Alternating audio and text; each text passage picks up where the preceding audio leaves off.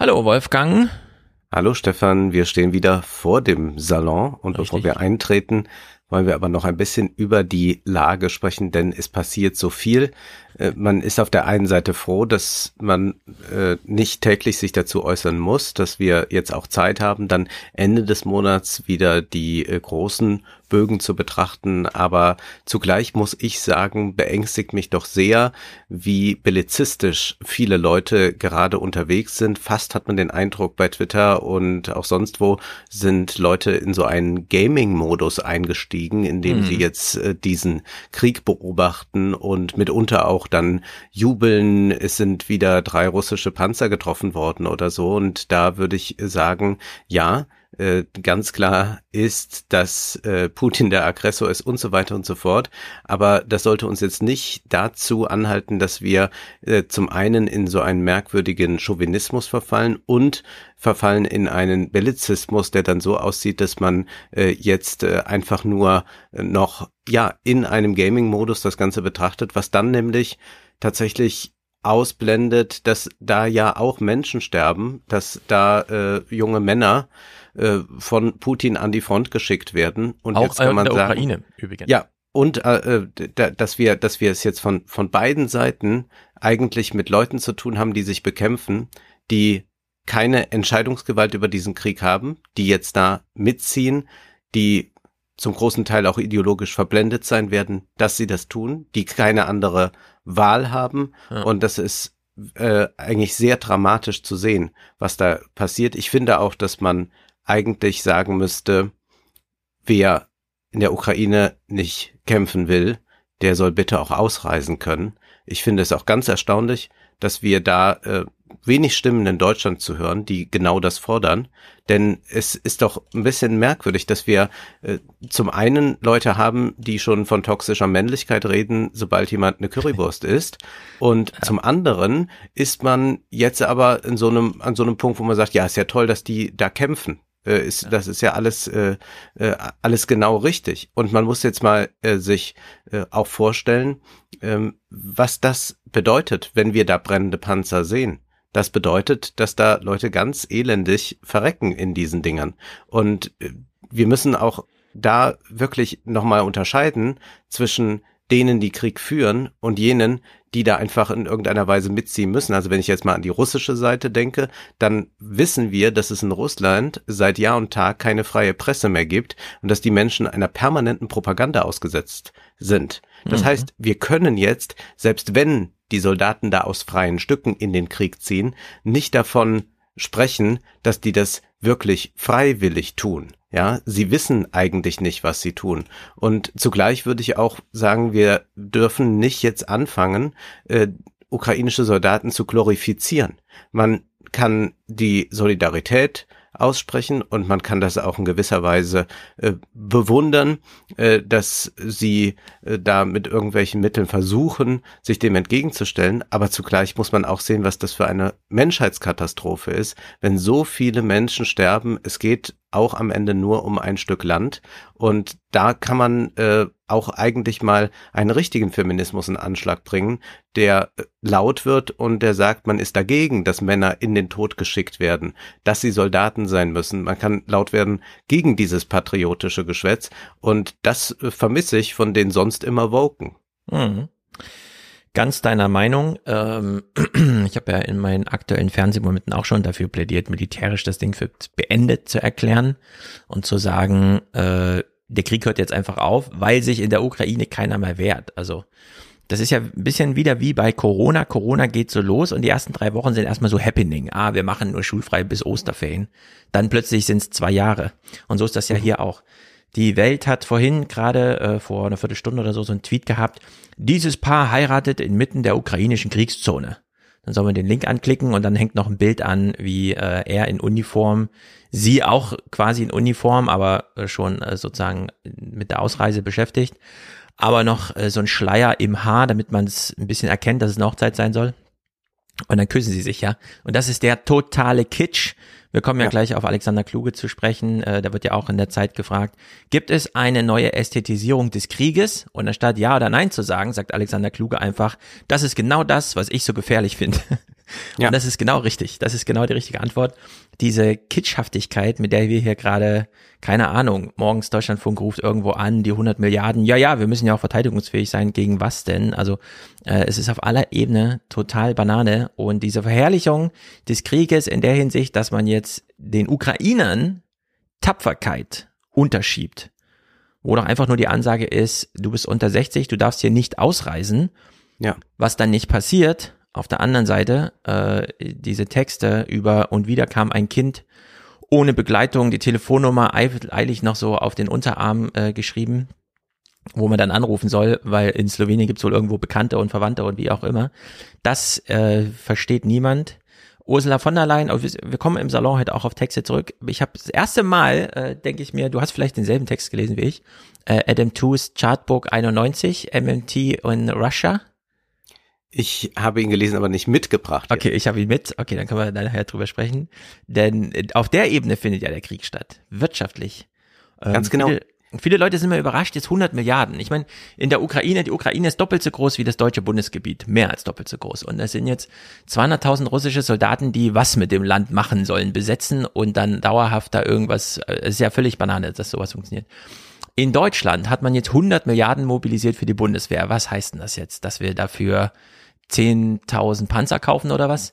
Deutschland kann man militärisch materiell nicht verteidigen. Das haben wir gesehen, als es nur drei Tage Regen gab, die an ungünstiger Stelle fielen und plötzlich hieß es, ja, also der Schaden sind jetzt 60 Milliarden, das ist auch der größte Schaden seit der Nachkriegszeit. So, ja. durch Regen. Wenn man jetzt sagt, okay, es ist nicht Regen, sondern es hagelt jetzt Bomben und zwar gezielt, also nicht durch Zufall, Wetterereignis und es war halt der falsche Ort und so, sondern das wird gezielt, äh, liegt Deutschland in Schutt und Asche und da kann man überhaupt gar nichts dagegen machen. Entweder wir haben ein großes Bündnis, das uns schützt oder eben nicht. Und, und diese Szenario, die jetzt gerade, also ist völlig bescheuert. Ich, ich kann das gar nicht mehr nachvollziehen. Also. Äh, man hat zum Teil nicht nur den Eindruck, die sind im 20. Jahrhundert, sondern mitunter sogar im 19. Jahrhundert, dass die glauben, das ist jetzt nochmal äh, so, dass da sich äh, die Armeen gegenüberstehen und dann guckt man, wer übrig bleibt. Mhm. Selbst wenn Deutschland seit zehn Jahren das NATO-2-Prozent-Ziel übererfüllen würde, würde das ja an der aktuellen Situation nichts ändern. Da würde man ja nicht sagen, prima, wir haben ja Panzer, wir fahren jetzt auf äh, und ja versuchen da äh, jetzt ins Gefecht zu gehen, sondern wir wissen, was dann kommt. Das ist genau der Atomkrieg. Und ich bin so froh, dass die Leute gerade aus der Medienbranche, so Nils Minkmar, äh, Döpfner und so weiter und so fort, dass die nicht regieren. Also man muss sich das ja mal vorstellen, ja. wenn das jetzt unsere Politiker wären, die entscheiden müssten, dann wären wir ja äh, in einer Katastrophe. Also Baerbock hat ja äh, einen äh, Tweet geschrieben, wo sie sagte, wir müssen einen kühlen Kopf bewahren, so sehr es uns das Herz zerreißt. Mhm. Das ist genau das, was ich von Politik erwarte, diesen kühlen Kopf bewahren und sich nicht hinreißen lassen, ja. während sich alle gerade hinreißen lassen äh, zu irgendwelchen Aussagen, wenn ich dann an den, den von der Böll Stiftung denke, diesen Ralf Füchs, der sagt, jetzt mal effektive Waffen zur Verfügung stellen den Ukrainern. Das suggeriert ja auch dann immer, ja, noch ein paar Schüsse und dann haben wir wirklich gewonnen. ja. Es ist so eigenartig und man muss sich dann auch, weil du gerade Adam Tooze schon erwähnt hast, äh, Adam Tooze im, äh, im Stern-Podcast anhören, wo er dann sagt, als diese Sanktionen durch die Zentralbank kamen, als da wirklich dann äh, nicht nur SWIFT, sondern man zu ganz anderen Waffen greiften, als er das las, da hatte er Angst. Also das sagt er auch in dem Podcast so. Und das hm. ist schon was, wenn ein Historiker, der ganz gut weiß, wie Konflikte entstehen, wie was eskaliert, sagt, er hatte Angst. Also wir müssen auch da sehen, da gibt es Eskalationsstufen und es kann sehr, sehr problematisch werden dann. Und ich empfehle das sehr, sich mal anzuhören, äh, was äh, Tus da sagt. Und ich würde auch mal bitten, dass man ein bisschen aus diesem Hollywood-Modus rauskommt. Äh, also dieser äh, Stefan Anpalagan fällt mir jetzt gerade ein. Der hat dann mhm. äh, getwittert, ich hätte niemals gedacht, dass der Titel Leader of the Free World eines Tages an den ukrainischen Präsidenten gehen würde. Und ist das jetzt der Modus, in dem wir die ganze ja. Zeit diesen Krieg bewerten? Und dann können wir noch fragen, wann werden die Avengers gemeinsam mit der NATO, Thanos äh, und Putin mhm. äh, besiegen? Es ist ganz grausam und ich würde auch mal gerne wissen, was ist mit all diesen Phrasen gemeint. Äh, Caroline Imke hat einen Artikel geschrieben, da heißt es, Menschenrechte und Demokratie sind nicht nebensächlich und nachgeordnet. Okay. F äh, wie viele glauben wollten. Sie sind nichts, was sich nur willkürlich und partiell schützen ließe. Sie gelten nicht nur manchmal, wenn es nichts kostet, sondern immer. Was bedeutet das jetzt? Machen wir eine wertegeleitete Außenpolitik? Das heißt, da müssen wir jetzt da in Russland einmarschieren und riskieren den dritten Weltkrieg. Wir haben eigentlich, ich empfehle dann nochmal diesen Text von Herfried Münkler über den Truppenabzug in Afghanistan aus dem letzten Jahr, der in den Blättern erschienen ist. Wir mhm. haben eigentlich gesehen, diese wertegeleitete Außenpolitik hat uns ein Fiasko nach dem anderen eingebracht und jetzt würde es uns tatsächlich noch ein nukleares Fiasko einbringen. Ja. Das ist ganz schrecklich zu sehen. Und diese Ohnmacht ist ja furchtbar. Wir sehen ja gerade, wie machtlos man sein kann. Beim Virus hieß es schon immer, ja, wir sind so machtlos gegenüber der Natur. Nee, wir waren extrem mächtig. Wir haben Masken, Abstand, Impfungen, Lockdowns und so weiter. Wir hatten unglaublich viel Macht gegen dieses Virus in der Hand. Aber hier sind wir tatsächlich, also wir als Normalbürger, mhm. unglaublich machtlos. Und das ist auch beängstigend und auch eine schreckliche Lage. Aber das muss man mal eingestehen ja. und damit dann in irgendeiner Weise zurechtkommen und zum anderen dann auch ein Plädoyer für den Frieden daraus ableiten. Mhm. Genau, Frieden, ähm, also äh, ich weiß auch noch nicht genau, wie man es kommunizieren soll, ja, aber äh, Kriege enden mit Kapitulation. Die Frage ist nur, treibt man es bis zum Ende oder antizipiert man vorher und sagt, was wir ja immer gesagt haben, die Ukraine wäre einer russischen Invasion nicht gewachsen.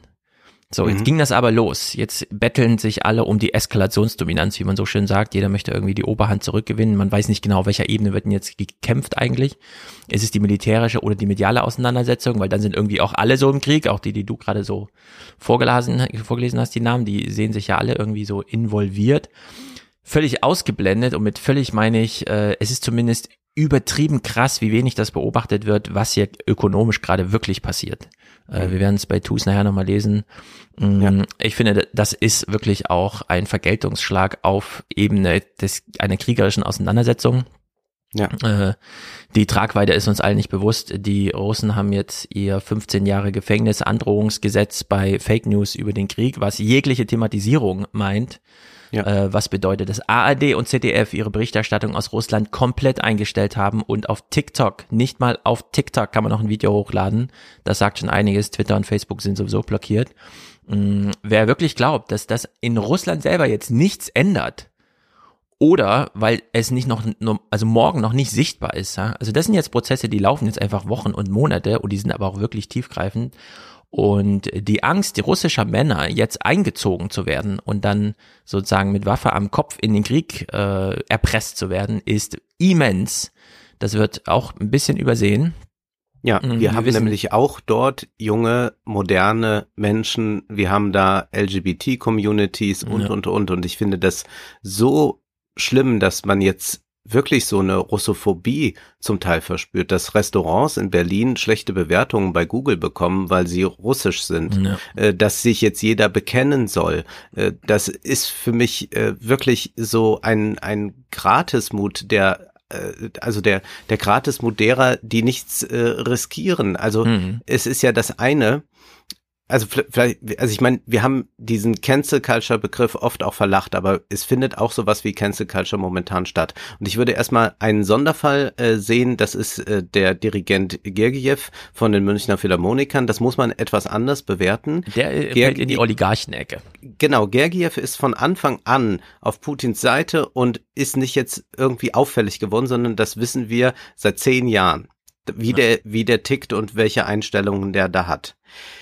Jetzt ist der Mann Chefdirigent gewesen der Münchner Philharmoniker. Da hat er drei Aufgaben. Einmal den Klangkörper pflegen, zweitens Pflichtdirigate übernehmen und drittens, das ist das Wichtigste, die äh, Münchner Philharmoniker zu repräsentieren.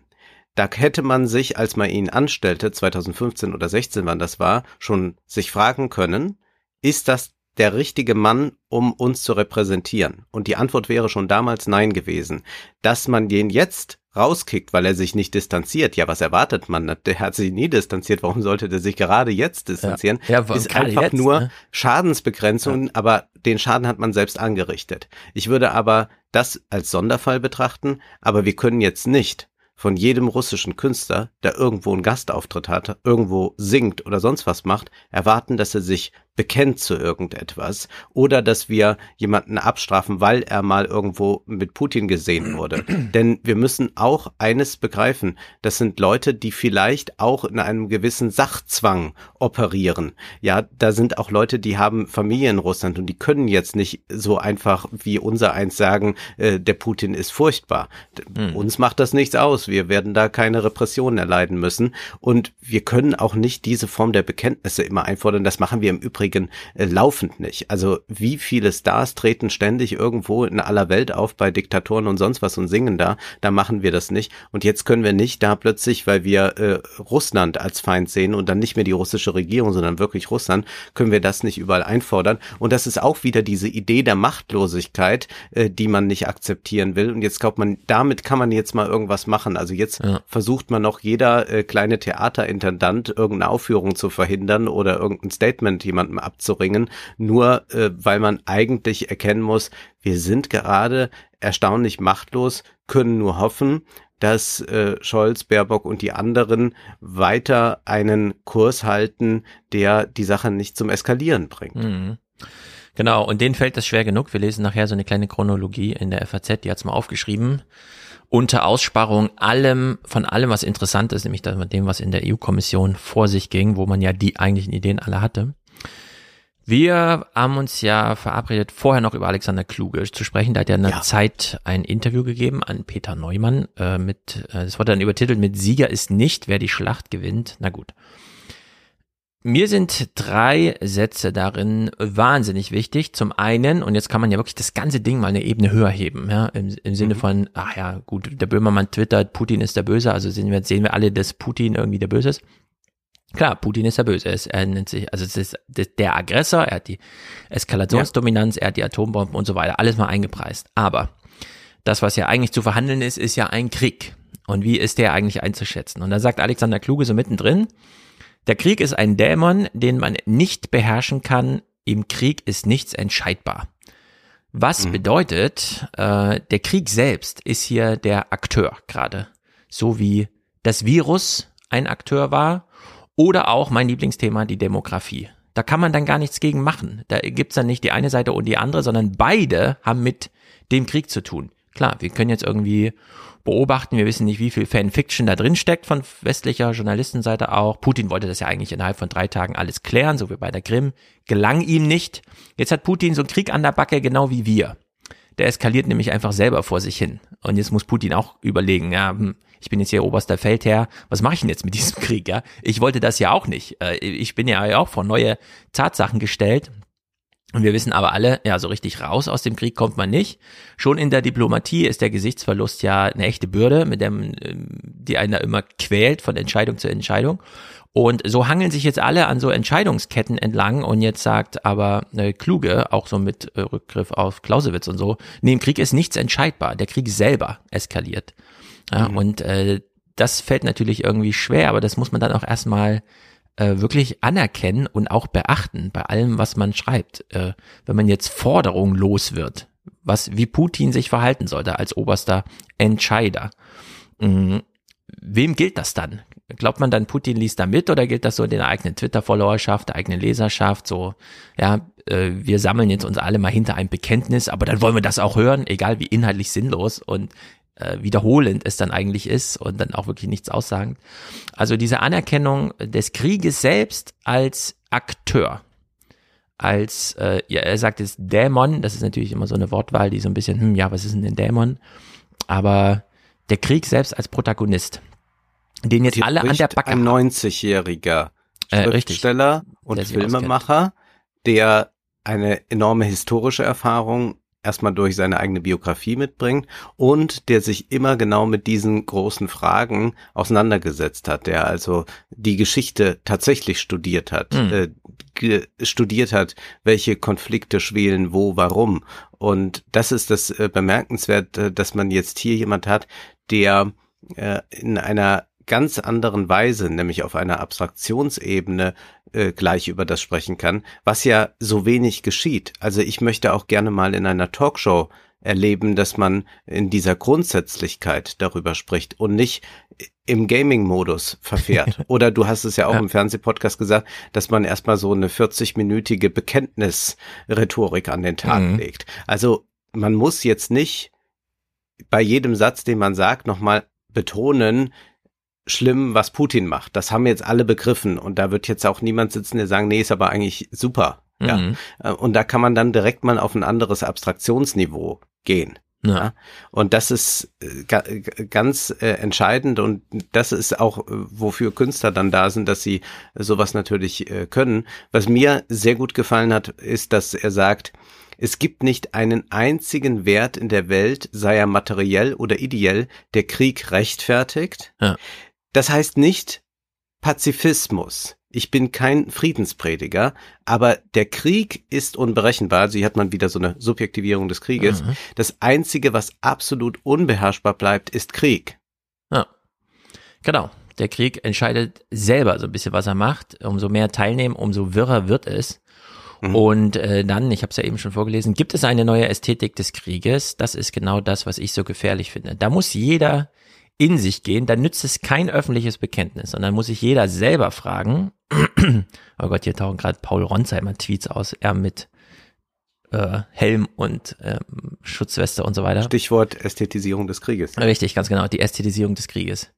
Wenn man äh, selber teilnimmt, mitdenkend oder vielleicht sogar mitschreibend, Social Media, wie auch immer, oder am Gespräch am Küchentisch, wenn man das, was man sagt, führt das wirklich zu einem Ende des Krieges oder will man nur Tipps geben, wie der Westen gewinnen kann ja? oder wie man mhm. Putin am besten demütigt oder sowas? Also ist man ganz ehrlich mit sich und will ein Ende des Krieges oder will man den Krieg nur in eine Richtung lenken, die so die eigene ist? Ja? Also so Team und dann sagt man, zu wem man gehört. Und äh, das ist doch eine Herausforderung, der sich ganz viele mal stellen sollten weil äh, ich finde es unglaublich, dass gerade überhaupt gar nicht darüber gesprochen wird, dass die Ukraine jetzt auch einfach kapitulieren könnte unter der Maßgabe, äh, gut, Putin, du wolltest diesen Krieg, du hast ihn, alle äh, ökonomischen Regime, die gerade installiert sind, bleiben in Kraft und werden auch nachgedreht, je nachdem, was beobachtet ist, denn das Ziel ist klar, äh, damit darf man auf der globalen Bühne äh, nicht durchkommen, aber die Menschenleben werden zumindest gerettet. Also genau. Kampfhandlungen werden eingestellt, alle Ukrainer legen ihre Waffen nieder, dürfen aber auch das Land verlassen, wenn sie es denn wollen. Wir wissen, aus Richtung Ukraine ist jeder Gang gen Westen in Richtung Sehnsuchtsgebiete. Und ja. das kann man sich dann gerade aussuchen. Ja. Die das muss man auch sich klar machen, da müssen jetzt Männer ein Land verteidigen, das sie eigentlich auch gern verlassen würden, wenn sie Richtig. jetzt hier die Chance hätten zu arbeiten. Richtig. Ja, das ist jetzt nicht, äh, dass da bei allen die Vaterlandsliebe so hoch steht und deswegen muss man, glaube ich, äh, in ganz anderer Weise Politik und Weltpolitik denken, weil man damit auch ein Signal, äh, ein sehr wirkmächtiges an China senden kann. Insofern, als man ihnen sagt, naja, also wenn ihr jetzt äh, euch äh, das ein oder andere noch einverleiben wollt, dann wisst ihr ja, dass wir jetzt nicht äh, gleich in den dritten Weltkrieg deshalb gehen, aber dann mhm. ist das ein finanzieller Krieg und der kann sehr, sehr unangenehm werden. Guckt mal, wie das in Russland gerade läuft. Genau. Denn die Dollarhegemonie ist nach wie vor da und Reichtum nutzt nur Ja, die wird etwas. ja gerade nochmal gestärkt dadurch. Es gibt genau. ja sehr viele Profiteure auch auf westlicher Richtung, gerade LNG und so weiter. Wo kriegen wir ja. unser Gas jetzt her? Naja, es sind halt die neuen ja. Produzenten und Lieferanten, die lange suchten nach Abnehmern. Jetzt haben sie endlich wieder Absatzmärkte. Und Reichtum und, ist etwas sehr Relatives beziehungsweise ist immer auch darauf angewiesen, dass es anerkannt wird. Also mhm. Also wenn ich sage, ich bin äh, reich, und du aber sagst ja, Wolfgang, ich akzeptiere aber deine Schecks nicht, dann ja. habe ich ein Problem. Das werden wir nachher mit Adam Tooze mal genau studieren. Wir hören mal jetzt einen kurzen Autokommentar von Enzo. Ich habe ihn nochmal zusammengeschnippelt auf anderthalb Minuten. Der ist vom 23. April und dann kann man die Migrationslage, nämlich jetzt, wo wir wissen, wie es sich Vom historisch 23. Februar. äh, Februar, oder? 23. Februar. Jetzt, wo wir wissen, wie sich äh, historisch entfaltet hat, die letzten zehn Tage, kann man das nämlich nochmal einordnen, was vorher so als, hm, das kann ja auch auf der Ebene crazy werden. Wir wissen ja, wie Fluchtbewegungen äh, Europa und Deutschland durcheinander rütteln. Alle G20-Länder leiten am dramatischen alternden Gesellschaften. Das heißt, wir in Deutschland konkurrieren mit all diesen Ländern, inklusive Schwergewichten wie Japan, den USA und dann demnächst auch China, um mehr oder weniger qualifizierte Arbeitskräfte. Und jetzt maßen wir uns an, als könnten wir demnächst dann nach kanadischem Vorbild uns die migrantischen Fachkräfte selbst aussuchen. Als würden da Top-Experten aus der gesamten Welt nur darauf warten, nach Deutschland reisen zu können. Äh, wenn wir mit so vielen anderen Ländern konkurrieren, wird das nicht funktionieren. Und diese Arroganz wird uns dann ganz schnell auf die Füße fallen. Aber das wird in dieser Debatte einfach völlig erkannt, wie schnell das dann noch gehen kann. Jetzt leben wir leider in sehr instabilen Zeiten und die Sicherheit der Ukraine wird bedroht. Äh, niemand weiß jetzt, was Russland tun wird. Also was mich da wundert, Stand 23.2. ist, niemand fragt sich, was die Menschen tun werden, wenn es zur groß angelegten Invasion kommt. Also das kommt irgendwie gerade auch nicht so richtig vor. Für mich ist dann die Frage, werden dann Tausende bis Hunderttausende Flüchtlinge versuchen, über die östlichen EU-Staaten versuchen nach Europa einzuwandern, also in die EU-Länder. Und wie gehen wir dann mit denen um? Äh, gehen wir dann mit denen um wie mit den Irakern und den Afghanen und lassen die östlichen EU-Mitglieder einen hohen Grenzzaun bauen?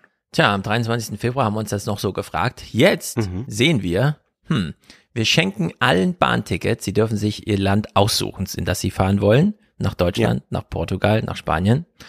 Ähm, wir wissen mittlerweile auch, äh, ähm, 2015 gab es so und so viel Grenzüberschritte. Es hat ganz Europa rumgerüttelt, es hat jahrelang gebraucht und fast eine Kanzlerschaft gekostet. Innerhalb der letzten Woche kamen mehr Menschen in die Europäische Union als im ganzen Jahr 2015. Äh, die Hälfte davon sind Kinder im Schulalter. Ja. Relativ wenig Männer aus den genannten Gründen. Die Polen sind besonders aufgeschlossen, obwohl dort mittlerweile mehr Menschen angekommen sind in Bezug auf die eigene Bevölkerung. Also doppelt so viel wie im ganzen Jahr 2015 in Deutschland. Also das ist eine richtige Migrationswelle.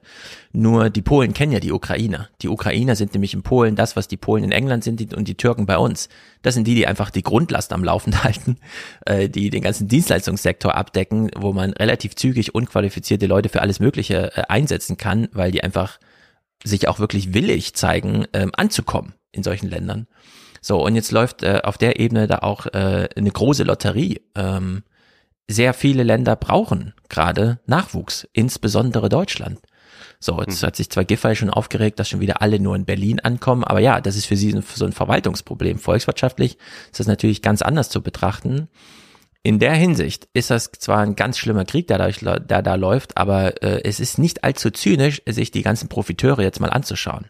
Also volkswirtschaftlich, wir haben ja auch beim Bau 20 Prozent äh, der Azubis in Hamburg auf dem Bau sind ähm, junge Menschen aus der 2015er Flüchtlingswelle. Die äh, äh, Amerikaner haben jetzt technisch äh, das LNG-Fracking-Zeug da hingekriegt und wollen das Zeug irgendwie verkaufen, kriegen jetzt auch ihre Landungshafen da in Wilhelmshaven und so weiter. Mm, Also man kann hier tatsächlich jetzt so Länder wie Russland ökonomisch einfach richtig rausnehmen. Und wenn man jetzt mal mit ein, zwei Jahre Rückblick auf diesen Krieg oder jetzt auf Februar, März 2020, 22 schaut, wird man sich auch irgendwann mal so fragen, hä, wieso haben wir, wieso mussten dafür so viele Leute sterben? Warum musste das sein? Also äh, die Interessen lagen doch irgendwie dann doch äh, ziemlich klar da, sowohl auf elementarer, was will der die ukrainische Familie, na in Frieden leben. In Westeuropa, cool, wir fahren sofort. Russland ist halt jetzt so einem Despoten da ausgeliefert, der versucht mit so krassen Gesetzen das irgendwie noch alles zusammenzuhalten, aber von dem wir gar nicht genau wissen, inwieweit er noch irgendwas kontrollieren kann. Und wirtschaftlich geht ja wohl alles so jetzt in eine Richtung, die natürlich erstmal Anpassungsschwierigkeiten, aber dann viele neue Profiteure, Absatzmärkte, auch äh, die sozusagen formale, also juristische Absicherung von Märkten bedeutet, denn so wie sich die NATO gerade aufstellt, wird ja wohl so eine Gefahr erstmal demnächst nicht drohen für irgendwelche Mitgliedstaaten, sondern da kann man jetzt wieder auf geruhsames Wirtschaften die nächsten Jahrzehnte sich einstellen, äh, ohne äußere Bedrohung. Denn auch in China, China ist ein anderes Land als Russland, in China wird man es auf den Krieg nicht ankommen lassen, auch wenn Ulf Röller meint, ihm ist das System wichtiger als der Frieden. Also Xi würde lieber in dem Krieg sein System verteidigen, als im Frieden Abstriche davon nehmen. Aber so wie in Deutschland ziemlich viel durch einen Regenfall kaputt gehen kann, was echt teuer wird, kann auch in China ziemlich viel durch einen Krieg kaputt gehen. Das ist in der Ukraine einfach anders und deswegen wird da auch gerade dieser Krieg geführt. Da gibt's relativ wenig zu verteidigen, da ist vieles schon verloren und seien wir ehrlich, die Ukraine hat uns überhaupt null interessiert, dass man alleine durch einen Grenzübertritt nach äh, Polen sein familiäres Einkommen verdreifacht statistisch und wenn man noch ein bisschen weitergeht nach Deutschland sogar verneunfacht. Ja, das sind einfach Realitäten und ja, da sollte man sich nichts einreden lassen von Norbert Röttgen. Wir haben uns äh, ja. doch hier ja. aufgestellt, um den Ukrainern zu helfen. Das hat uns vorher nie interessiert. Und wir äh, haben äh, jedes Land ausgewrungen und würden die Ukraine natürlich als EU-Mitglied auch gleich ausbringen, wo es nur geht.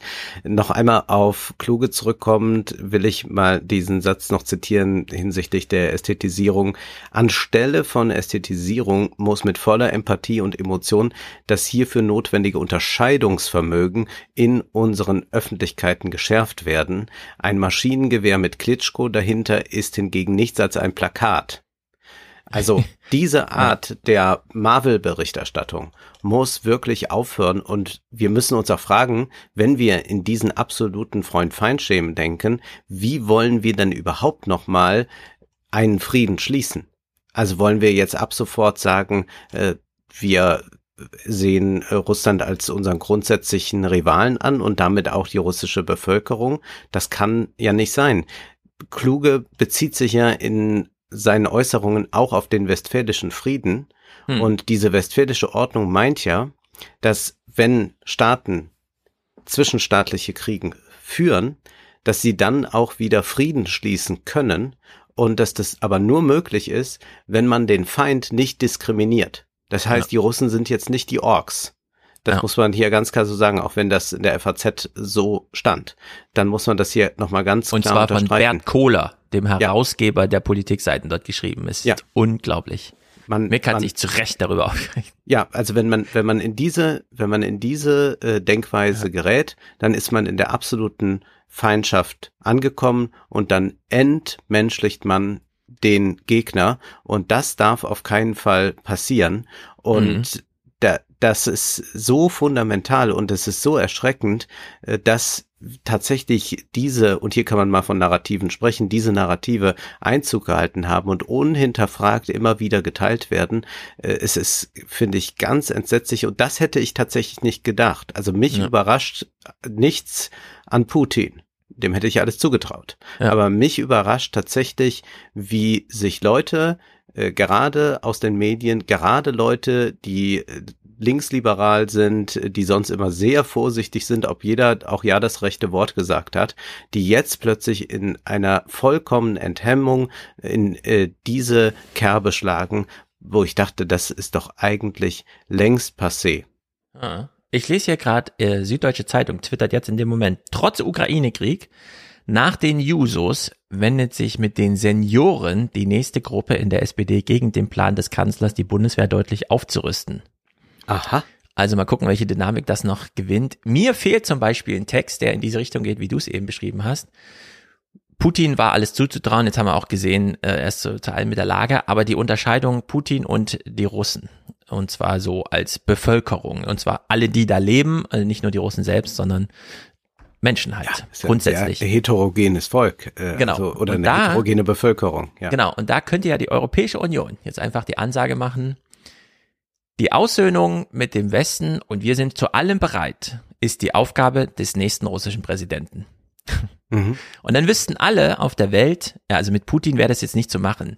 Dieses ganze ewig diplomatische Hin- und Herhantieren mit, oh, wie kriegen wir das jetzt noch hin, dass er sein Gesicht nicht verliert und so, das ist jetzt einfach abgeschlossen. Ja, mit Putin, der ist auch 70 Jahre alt, ist da nichts mehr zu gewinnen. Aber die Botschaft an alle, die Aussöhnung Russlands mit dem Westen, und zwar auf allen Ebenen, wir bieten alles an, äh, Und das muss man dann aber auch so ehrlich wie Alexander Kluge sagt, man muss diesen arabischen, nee, abarischen Punkt finden, wo das, das Kräftegleichgewicht dann mhm. ähm, nachvollziehbar für alle äh, gefunden werden kann. Dieses Angebot ist gemacht. Allerdings nicht mit Putin. Und das versteht dann, glaube ich, auch jeder in Russland, dass das, nee, das geht nicht mit Putin, aber halt mit dem nächsten. Und dann ja. muss man halt auf die dynamischen, und das ist dann fast wie Krieg, ja, da ist man einfach so einer Situation ausgeliefert. Dann muss man einfach abwarten, was in Russland passiert. Äh, denn was will man machen, ja? Regime Change in Moskau, also ist ja auch alles total absurd. Alexander Kluge hat noch einen sehr schönen Satz geschrieben, der wirklich die zwei Katastrophen und 20er Jahre hier schon verklammert. Sie dürfen den Krieg gar nicht erst anfassen, denn er ist infektiös wie ein Virus. Ja. Das ist einfach perfekt, genau so ist es. Und naja, sei hiermit natürlich auch empfohlen neben unseren zehn Salontexten. Genau, soll ich mal kurz sagen, was wir im Petto haben? Also wir mhm. sprechen einmal über Kampf der Nationen, wie der wirtschaftliche Wettbewerb unsere Zukunft zerstört, von Patrick Kaczmarczyk. Kaczmarczyk, ich weiß nicht, ob ich den Namen völlig korrekt ausgesprochen habe. Es ist ein Buch, das uns mal aufzeigt, inwieweit die Wettbewerbsideologie zwar zu erbitterten Preiskämpfen führt, aber zu wenig Innovation und mhm. wie sich die Länder untereinander in Europa schaden. Also wenn man Europa wirklich als eine Gemeinschaft verstehen möchte und nicht einfach als einen Wirtschaftsraum, in dem erbitterte Konkurrenz ja. herrscht, ist das äh, ein äh, anderer nicht neoklassischer Blick auf die Wirtschaft. Darüber diskutieren wir gemeinsam. Außerdem habe ich ein Buch gelesen, das sehr gehypt wird, das mich aber dann doch recht enttäuscht hat, nämlich Das Recht auf Sex, Feminismus im 21. Jahrhundert von Amia Srinivasan. Ich werde ein Essay dennoch daraus äh, etwas ausführlicher vorstellen, nämlich ein Essay über Pornografie und werde auch mal begründen, warum mich das ein bisschen enttäuscht hat, das Buch. Dann habe ich noch ein kleines Büchlein gefunden von Karl Kinski über die Proud Boys. Da wird mal die Geschichte der Proud Boys nachvollzogen, mhm. wer da so dahinter steckt. Das fand ich sehr erstaunlich und wird auch nochmal relevant werden, sicherlich in Amerika, denn diese Strömungen sind ja da und die haben schon entsprechend gewirkt. Wir blicken noch ganz kurz nach Indien, äh, was dort die Finanzministerin tut. Das war eigentlich als ein großes Thema vorgesehen im äh, offiziellen Podcast, in der normalen Episode, ist aber dann durch Putin nicht realisierbar gewesen. Dann schauen wir noch nach Tunesien und wie Flüchtlinge die sozialen Medien brauchen, gebrauchen, missbrauchen für ihre Flucht und wir gehen zu Ikea nach Wien. Da ist nämlich alles anders, als man sich das sonst bei Ikea Gibt's kein vorstellt. Köttbullar oder was? Das gibt es sehr wohl, aber es gibt zum Beispiel keine Parkplätze. What? Und man ja. muss sich alles liefern lassen. Tja. Das nimmt so viel Stress raus, das ist so gut. Ich lasse mir sowieso alles liefern, was in diesem Maße, weil alles andere ist so ein Stress, da muss man mal in den sauren Apfel beißen. Sehr gut. Wir lesen meinerseits Marc Schieritz Buch über Olaf Scholz, unseren Kanzler. Scholz galt als ein Mann von gestern, über den man eigentlich nichts wissen wollte. Zitat aus dem Buch. Dann war doch alles irgendwie anders, denn plötzlich war er Kanzler. Und jetzt, gerade jetzt, interessiert uns ja, wie tickt dieser Typ? Und ich finde, Marc Schieritz hat doch einiges rausgefunden und für uns so herbei analysiert, wo wir uns die ganze Zeit fragen, ist das jetzt schon Verherrlichung, steckt das echt da drin oder und so weiter, fragen wir uns dann gemeinsam. In Hessen wird der Ministerpräsident abgelöst im Mai und ausgetauscht gegen einen Zögling und in der Frankfurter Rundschau ist ein Text erschienen, der finde ich sprachlich mal angemessen damit umgeht, mit was für Scheiß wir es hier an der CDU Hessen zu tun haben. Das werden wir dann wortwörtlich vorlesen. Äh, eine sehr lange Chronologie in der FAZ zur Kehrtwende. Was passierte eigentlich wirklich, als Olaf 5 Uhr morgens aus dem Schlaf gerissen wurde und plötzlich bis zwei Uhr nachts in Brüssel verhandeln musste und schon klar war, am Samstag, am Sonntag gebe ich auch eine Regierungserklärung ab, wem sage ich vorher Bescheid und nicht und so. Da kann man mal auf Lücken. Äh, ich finde, sowohl der deutsche Journalismus als auch die deutsche Politik ist ja gerade so ein bisschen, wie soll man sagen, also es ist auch ein bisschen Glück dabei, so insgesamt. Und ja, Adam Tooze der schreibt ja jetzt irgendwie jeden Tag über die Ukraine-Krise. Und dieses Chartbook 91, was wäre, wenn sich das russische Regime oder Putins War-Regime, wie er es nennt, für MMT jetzt entscheiden würde? Was haben die eigentlich bisher gemacht? Es ist ähm, wie soll man sagen, wir sehen ja in Friedenszeiten auch immer auf so Schäuble Finanzpolitik und denken uns, was für ein Scheiß. Und hier wird es ja wirklich mal jetzt auf die Probe gestellt. Jetzt geht's mal um was bei diesem Vergleich eines Wirtschaftssystems mit dem anderen. Und naja, wie das bei Adam so ist, da geht's ordentlich zur Sache. So sieht's aus. Wunderbar. Wir wollen noch mal darauf hinweisen, dass man den Salon buchen kann, beziehungsweise ich muss anders anfangen. Wir bekommen immer mal wieder über Twitter oder sonst wie Fragen, ja, aber wie komme ich denn in den Salon? Also in den Salon bekommt man, äh, kommt man über Steady und mm. das kann man am besten aufrufen über die Homepage äh, dieses Podcasts, also neue Zwanziger. Das ist, glaube ich, der einfachste Weg. Ja. Und jetzt eröffnest du uns aber noch einen ganz neuen Weg, wie das äh, noch einfacher möglich ist, zumindest für jene, die mit Apple-Geräten zu genau, tun haben heute oder als über iTunes sind. Du musst es erklären, ich verstehe es natürlich alles nicht. Heute als Experiment. Eigentlich wollten wir es ja so einfach wie möglich halten. Steady macht es uns super easy. Allerdings kann man ja auch mal an die Hörer denken, für die es vielleicht auch einfacher wollen.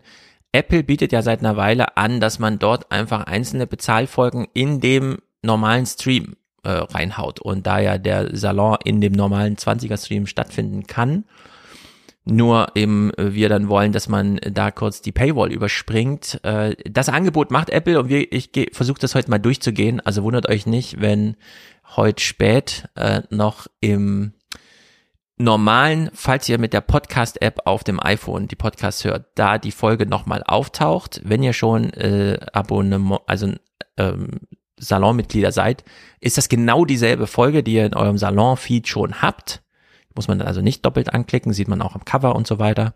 Aber für alle, die eben noch nicht abonniert sind, die könnten dann mit einem Klick, so ist das Versprechen, mit einem Klick bezahlen und hören. Und bei Teddy sind es zwei Klicks und dann kann man sich ein bisschen loslösen ja. von dem amerikanischen Großkonzern. Äh, ja, je nach Geschmack, aber wir wissen natürlich aus eigener Erfahrung, dass Bequemlichkeit manchmal verführerisch ist. Ich ertappe mich ja selbst auch immer mhm. wieder dabei, wie man dann sagt, ach ja, aber jetzt nochmal extra wo anmelden, dann doch lieber genau. über den einen diesen Bezahlbutton oder so. Wir ja. werden sehen und gucken, ob das funktioniert und dann würde ich sagen, dann sehen wir mhm. uns jetzt gleich im Salon. Genau und diesmal, wir haben noch zwei Autokommentare offen. Einmal Niklas, der uns ausführlicher berichtet, das hängen wir dann an und äh, Simon hat noch eine Frage, der hat auch unsere Grabber-Berichterstattung gehört und stellt uns noch mal eine Frage. Die klären wir dann auch im Salon. In der Hinsicht herzlich willkommen für alle, die hier kommentieren wollen. Im Salon besprechen wir auch die Kommentare, die zum Beispiel zu der allgemein großen Besprechung, also des Monatsende-Podcasts dann anfallen. Gut, dann bis gleich im Salon. Bis gleich.